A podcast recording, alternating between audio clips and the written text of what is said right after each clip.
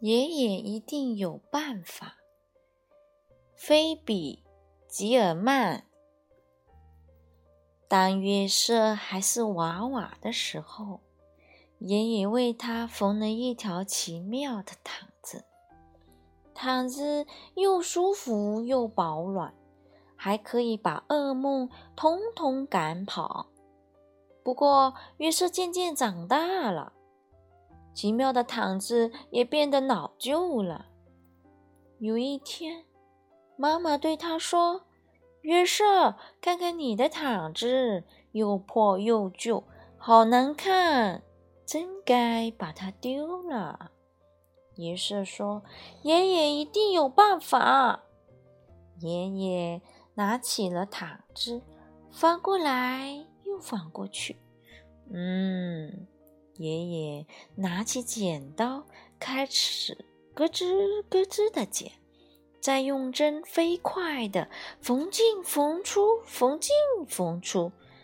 爷爷说：“这块料子还够做一件奇妙的外套。”约瑟穿上这件奇妙的外套，开心的跑出去玩了。不过，约瑟渐渐长大了，奇妙的外套也变得老旧了。有一天，妈妈对他说：“约瑟，看看你的外套，缩水了又变小了，一点儿也不合身，真该把它丢了。”于是说：“爷爷一定有办法。”爷爷拿起了外套，翻过来又翻过去。嗯，爷爷拿起剪刀，开始咯吱咯吱的剪，再用针飞快的缝进缝出，缝进缝出。爷爷说：“这块料子还够做一件奇妙的背心。”第二天。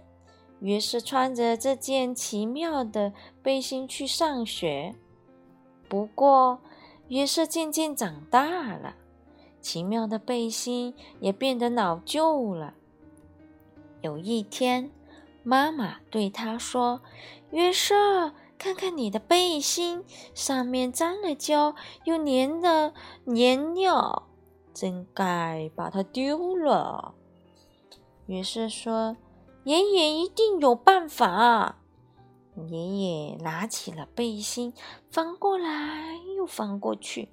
嗯，爷爷开始剪刀。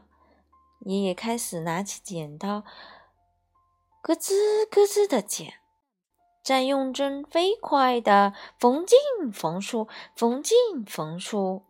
爷爷说：“这块料子还够做。”一条奇妙的领带。每个星期五，约瑟都带着这条领带去爷爷奶奶家。不过，约瑟渐渐长大了，奇妙的领带也变得老旧了。有一天，妈妈对他说：“约瑟，看看你的领带，沾到汤，脏了一大块，弄得它都变形了。”真该把它丢了。于是说：“爷爷一定有办法。”爷爷拿起领带，翻过来又翻过去。嗯，爷爷拿起剪刀，开始咯吱咯吱的剪，再用针飞快的缝进缝出，缝进缝出。爷爷说：“这块料子还够做。”一块奇妙的手帕，约瑟收集的小石头就用这块奇妙的手帕包的好好的。不过，约瑟渐渐长大了，奇妙的手帕也变得老旧了。有一天，妈妈对他说：“约瑟，看看你的手帕已经烂得破破烂烂。”斑斑点点的，真该把它丢了。约瑟说：“爷爷一定有办法。”爷爷拿起了手帕，翻过来翻过去。嗯，爷爷拿起剪刀，开始咯吱咯吱的剪，再用针飞快的缝进缝出，缝进缝出。爷爷说：“这块料纸还够做一颗奇妙的纽扣。”约瑟把这颗奇妙的纽扣装在他的吊带上，这样裤子就不会滑下来了。